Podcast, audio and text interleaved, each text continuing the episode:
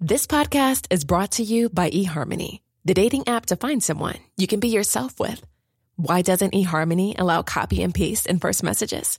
Because you are unique, and your conversations should reflect that. eHarmony wants you to find someone who will get you. How are you going to know who gets you? If people send you the same generic conversation starters, they message everyone else. Conversations that actually help you get to know each other. Imagine that. Get who gets you on eHarmony. Sign up today.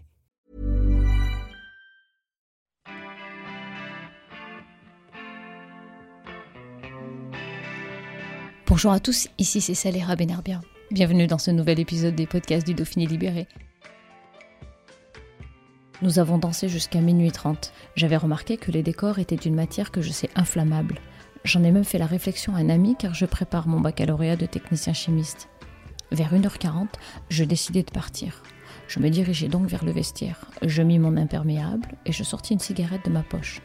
Je me rendis au bar du rez-de-chaussée pour prendre du feu aux bougies fixées dans les bouteilles du comptoir.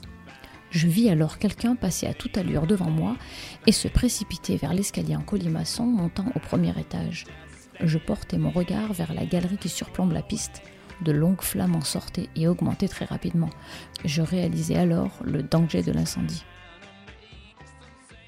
Ainsi commence le témoignage de Sally Bexin, publié dans le Dauphiné libéré le 4 novembre 1970. Il avait à l'époque 19 ans, et il est un des rares rescapés de la tragédie du 5-7. Le 5-7, cette nouvelle discothèque à la mode, posée au milieu de nulle part, au milieu du brouillard de la petite commune de Saint-Laurent-du-Pont en Isère. Dans la nuit du 31 octobre au 1er novembre 1970, la France va vivre une des plus terribles tragédies d'après-guerre. Originaires de Grenoble et de Chambéry, les jeunes filles et garçons venus danser leur insouciance le temps d'une soirée n'en ressortiront plus jamais. En tout, 146 personnes trouveront la mort dans le tristement célèbre incendie du 5-7. Sally Bexin a aujourd'hui 69 ans et se souvient encore très bien de cette nuit-là. C'est la première fois que j'y allais. Puis un copain qui vient me chercher, il me dit Tiens, j'ai des billets gratuits pour aller au 5-7. Puis on est monté en car. On était 45 dans le car. Ouais, on est arrivé là-haut, et puis euh, il s'appelle, j'espère toujours Yves. Et il devait. euh, lui, il devait pas rester longtemps parce qu'il les faisait. euh, voulait faire guide d'autres montagnes. Donc il avait une course à faire le lendemain. Son père venait le chercher à minuit. C'était l'époque où on dansait pratiquement à genoux devant l'orchestre. voilà. Surtout que c'était les Storms, ils jouaient un peu de, du Led Zeppelin, ils jouaient un peu des trucs un peu. Je me souviens bien. C'était super. Et puis on était devant l'orchestre, on se fatiguait bien et tout. Puis il est parti. Son père me cherchait, donc il est parti, puis je suis resté là. Et puis au bout d'un moment, je me dis, oh, je vais plus être là. Je, je- je vais attendre le quart d'heure. Et je vais vers le, vers le vestiaire pour prendre, prendre mon impair. Je demande à quelle heure part le car. La fille qui était là, elle me dit, bah, il part à 2 heures. Moi, je regarde ma montre, il était 2 heures moins 20. Je vais, je vais attendre dehors. Dehors, il y avait la brume, il faisait froid, c'est le mois de novembre, euh, à Saint-Laurent-du-Pont, il fait un peu frais. Puis j'avais des, cigarettes dans ma poche et j'avais pas de feu. Et donc, là où j'étais, dans le vestiaire, je vais vers le bar parce qu'il y avait des bougies plantées, euh, dans, les, dans les bouteilles, là, comme souvent. Et juste, quand j'arrive vers le bar, je vois quelqu'un qui court, qui monte. Je ne connaissais pas la boîte, hein, moi je connaissais Je n'étais jamais monté au-dessus. Je vois qu'il monte, un esca- il y a une espèce d'escalier qui monte au-dessus. Et puis je lève la tête, pof, de flammes qui embrassent euh, tout le- toute la discothèque, tout le, tout le plafond. Moment, bon. Et je regarde l'orchestre, le mec de, de l'orchestre, le chanteur, il, a- il était paralysé, les bras comme ça. Et puis j'ai décidé de sortir. C'est la réaction que j'ai eue, hein, de, foutre le camp. hein, voilà, je suis arrivé dans le tourniquet, et je sais pas comment j'ai fait, j'ai réussi à passer entre... J'ai réussi à passer. Je suis ouvert la- l'arcade sourcilière, là-dessus en tapant. Et puis je suis sorti. Puis quand je suis sorti, ben, il y a d'autres personnes qui sont sorties en brûlant. Et puis après, il y avait le, feu qui est parti comme un réacteur. Voilà, voilà ce qui s'est passé. C'était, court, hein, c'était pas trop long. J'étais relativement froid d'ailleurs. Mais alors, cette tragédie, euh, quelle place elle a dans votre vie? À une place de souvenir triste le, jour de Toussaint. Et j'en parle très peu maintenant. hein. J'en parle parce que vous me posez la question. Mais quelquefois, j'en parle comme ça. euh, c'est un épisode de ma vie, mais triste. On peut pas l'enlever, ce, truc. Il faut hein, hein, dire, je suis pas gay, ça. J'y pense euh, toute la journée, mais toutes les années. J'y pense pas, euh, mais toutes les années pour tout ça, j'y repense. Euh, par contre, j'ai vécu un, moment aussi assez, intense. J'ai fait la bêtise. J'ai fait la bêtise. Il y avait une chapelle ardente au stade de glace. Mais j'y vais.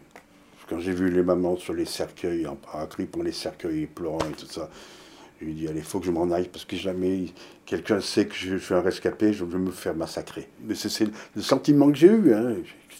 Alors que certainement non, hein, mais parce que je me sentais coupable. On se sent coupable d'être vivant. Coupable d'être vivant devant la détresse des mamans et des, des parents. Enfin.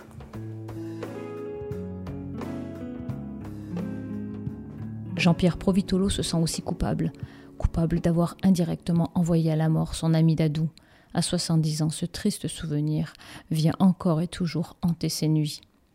Euh, je venais d'avoir 20 ans le 22 juillet, euh, donc 1970. Euh, voilà. On était une bande de pieds noirs, ce qu'on appelle une bande de pieds noirs, donc des rapatriés d'Algérie.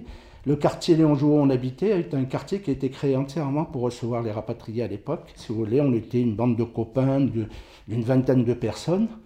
Et on avait euh, l'habitude de, se réunir devant la MJC du quartier Jouot, donc euh, euh, pour se répartir dans les voitures quand on partait danser.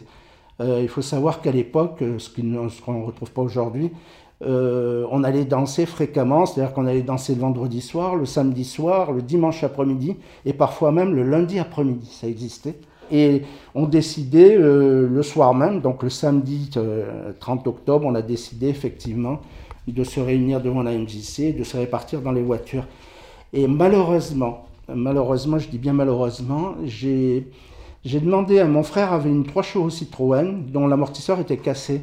Et on avait un copain avec qui il était très lié, qui s'appelait Dadou, c'était un, jeune qui faisait plus de 120 kilos. Hein, donc, et donc, euh, il voulait l'amener avec lui en voiture. J'ai dit, écoute, euh, André, ne fais pas ça parce que ton amortisseur étant fatigué, il vaudrait mieux qu'il reparte avec une, un autre véhicule. Et donc, au moment de la répartition dans les, dans les voitures, Dadou est monté dans une autre voiture qui est partie au 5-7. Et nous, on est monté au Scotch. J'avais un rendez-vous avec ma copine, c'était la la sœur du DJ du Scotch à l'époque, hein, Brigitte. Voilà, donc euh, les deux groupes se sont séparés. Il y en a quatre qui sont montés au 5-7 et donc quatre qui sont restés, qui, ont, voilà, qui sont morts au 5-7. Euh. et j'ai l'impression, enfin bon, ça, c'est quelque chose qui m'a suivi depuis toute ma vie, que j'avais décidé à ce moment-là euh, qui devait vivre et qui, qui devait mourir. Excusez-moi.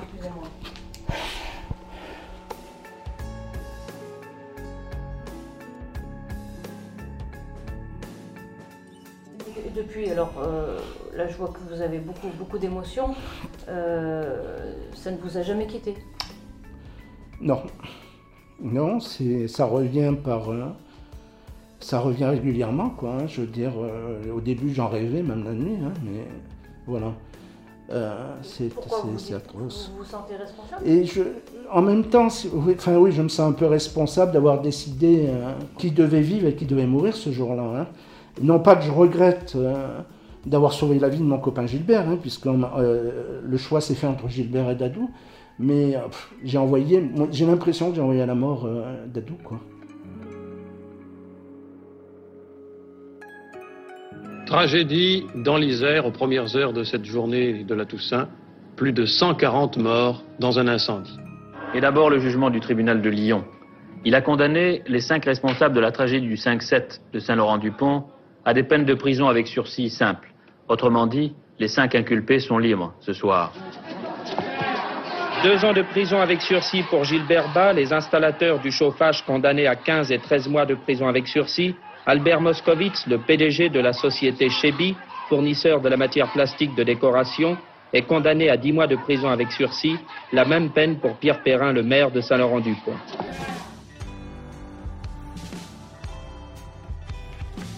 Après le temps de la sidération viendra le temps de la justice. Dans cette affaire, plus que l'insouciance, c'est l'inconscience que l'on juge. Un bâtiment construit à la hâte, ouvert sans autorisation, un tourniquet infranchissable, des sorties de secours verrouillées pour éviter les resquilleurs. En termes de sécurité concernant l'accueil des lieux publics, il y a eu un avant et un après tragédie du 5-7. Philippe Galliard était alors jeune avocat. À l'époque de la procédure et du jugement du tribunal correctionnel de Lyon, j'étais jeune avocat et je collaborais chez le bâtonnier Félix Faure qui m'avait chargé de plaider à sa place. Vous, vous étiez l'avocat de qui? Alors, il y avait sept avocats. Nous, avec le bâtonnier Félix Faure et moi-même, on a plaidé pour un entrepreneur, un modeste artisan, qui a été chargé de faire des travaux, et on lui reprochait deux choses. D'une part, de ne pas avoir vu qu'il y avait déjà des portes de, sécurité qui étaient entravées, qu'on ne pouvait pas ouvrir, et lui également, sans le savoir, en faisant des travaux, a accéléré ou a ajouté à l'entrave de circulation qui fixait, puisqu'il y avait une immense salle, et il y avait, je crois, trois portes de sécurité qui étaient condamnées. Donc, il avait un rôle également indirect, qu'il aurait lu dire au propriétaire, attention, j'ai fait les réparations voulues, j'ai fait l'installation, mais votre porte ne s'ouvre pas. Chacun sera envoyé la balle depuis le préfet jusqu'au maire. En fait, personne ne faisait son boulot. Alors, est-ce que cette affaire a marqué votre, votre carrière d'avocat? C'est une impression les plus fortes de ma carrière. Car quand vous voyez dans cette immense salle d'audience ces familles complètement endeuillées qui ont perdu en quelques nous leur enfant chéri, on était comme dans une église où on faisait un deuil géant. Pour moi, avocat, c'est l'affaire qui avait, euh, bien sûr, qui a été, le, pour tous les avocats de Grenoble d'ailleurs, ça a été probablement le dossier qui avait le plus d'émotions et qui croisait euh, plusieurs tranches de droit. Donc pour un avocat, ça vous marque à vie, c'est sûr. Et en plus, que pour un avocat ou pour quelqu'un, un juriste d'une façon générale, euh, la leçon qu'on tire de ça, c'est qu'il faut des catastrophes pour que le droit se mette au travail. Et puis dans cette ambiance de mort, de deuil, il est des coïncidences qui a posteriori apparaissent comme de véritables miracles. Ce soir-là, Blandine et Émile décident de se marier. C'est comme ça qu'ils sauvent quelques amis en les invitant à leurs noces. La suite, c'est Blandine qui la raconte. C'était un drôle de mariage. Je pleurais dans la chambre et je voyais arriver tous les gens, les proches, et je voyais arriver tout ce monde. Je voulais pas être la vedette de la journée, ça me gênait. J'étais timide malgré les apparences. Et et je suis partie sans mon chapeau, je n'étais pas maquillée, j'étais absente. J'étais absente, on aurait dit que j'avais un pressentiment pour cette journée. Nous étions chez Fagot, c'est-à-dire à la placette. Donc, pour y aller, on passait devant le 5-7. Pour revenir, on passait devant le 5-7. Et il était question, pour euh, si ça se terminait tôt, qu'on aille au 5-7. Voilà. Parce que dans euh, les, les, gagnants, je veux dire, de, de, ce mariage, j'ai eu ma petite sœur, ma petite sœur qui était, je peux dire, pratiquement tous les soirs. Qui, ses grands amis, c'était les, patrons. Elle aidait de temps en temps qu'elle avait besoin d'elle euh, au restaurant, à la pizzeria. Elle était toujours euh, au 5-7. Moi, non, je ne connaissais pas parce que j'ai horreur des boîtes de nuit, j'avais horreur des dancing, je, je sortais très peu, j'étais très paysanne, on va dire. Et donc, euh, le mariage s'est passé. Euh, et à un moment, on a dit bon, allez, on arrête, on rentre, on va peut-être au 5-7. Et quand nous sommes arrivés là-bas avec la voiture, un brouillard, mais à couper au couteau. Mais ça n'était pas du brouillard, c'était de la fumée. Et arrivé au niveau du 5-7, on a vu une ombre devant nous, des gens et tout. On s'est arrêté. Et là, il y avait. C'est la seule chose dont je me souviens vraiment, ça va me faire pleurer. C'était un policier ou un pompier ou un gendarme en tenue de, travail, enfin bref, qui nous a qui s'est mis contre la voiture, qui s'est étalé sur le capot de la voiture et qui disait c'est horrible, ils sont tous morts là-dedans, ils sont tous morts, c'est horrible, ils sont tous accrochés, c'est horrible. Voilà. Et ça, ça. Mais j'ai dit oh là là, super pour tous les jeunes qui sont chez moi, enfin que j'ai invités, enfin que j'ai invités. Tous ceux qui étaient là étaient saufs, quoi. Mais alors le lendemain, bien sûr, les, parents, je leur aurais demandé un million chacun qu'ils me les donnaient, les parents qui venaient nous remercier, parce qu'il n'y avait pas les portables à l'époque. Donc ça appelait chez maman, chez, chez ma belle-mère, où les gens venaient nous dire merci, merci d'avoir euh, d'avoir invité mon fils, d'avoir invité ma fille, d'avoir tu as honte de voir les parents de défunts, tu vois des, des parents de victimes, parce que tu dis zut, lui je l'aimais bien, j'aurais pu l'inviter, il serait pas allé. Tu vois cette culpabilité. Et nous avons divorcé dix ans après notre mariage avec euh, Émile. Et on se revoit, on était grands amis, parce que ça, nous a aussi peut-être soudés, non? Et je lui dis, bah Ferda, on a divorcé, tu m'as fait flic, j'étais bien embêtée. On était, pas, on était très très amis, on l'est toujours à mort. Et mais par contre, on n'était pas fait pour être mariés, mais qu'est-ce qu'on a bien fait de se marier ce jour-là?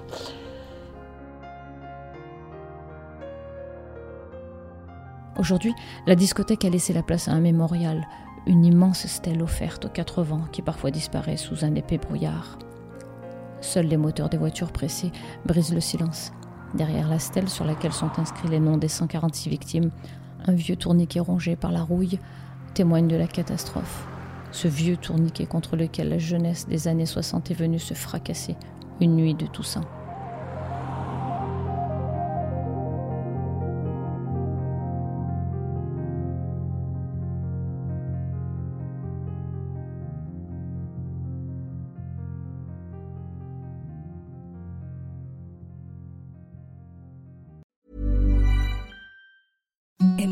The softest sheets you've ever felt. Now imagine them getting even softer over time. That's what you'll feel with Bowl and Branch's organic cotton sheets. In a recent customer survey, 96% replied that Bowl and Branch sheets get softer with every wash. Start getting your best night's sleep in these sheets that get softer and softer for years to come. Try their sheets with a 30-night guarantee. Plus, get 15% off your first order at bowlandbranch.com. Code BUTTERY. Exclusions apply. See site for details.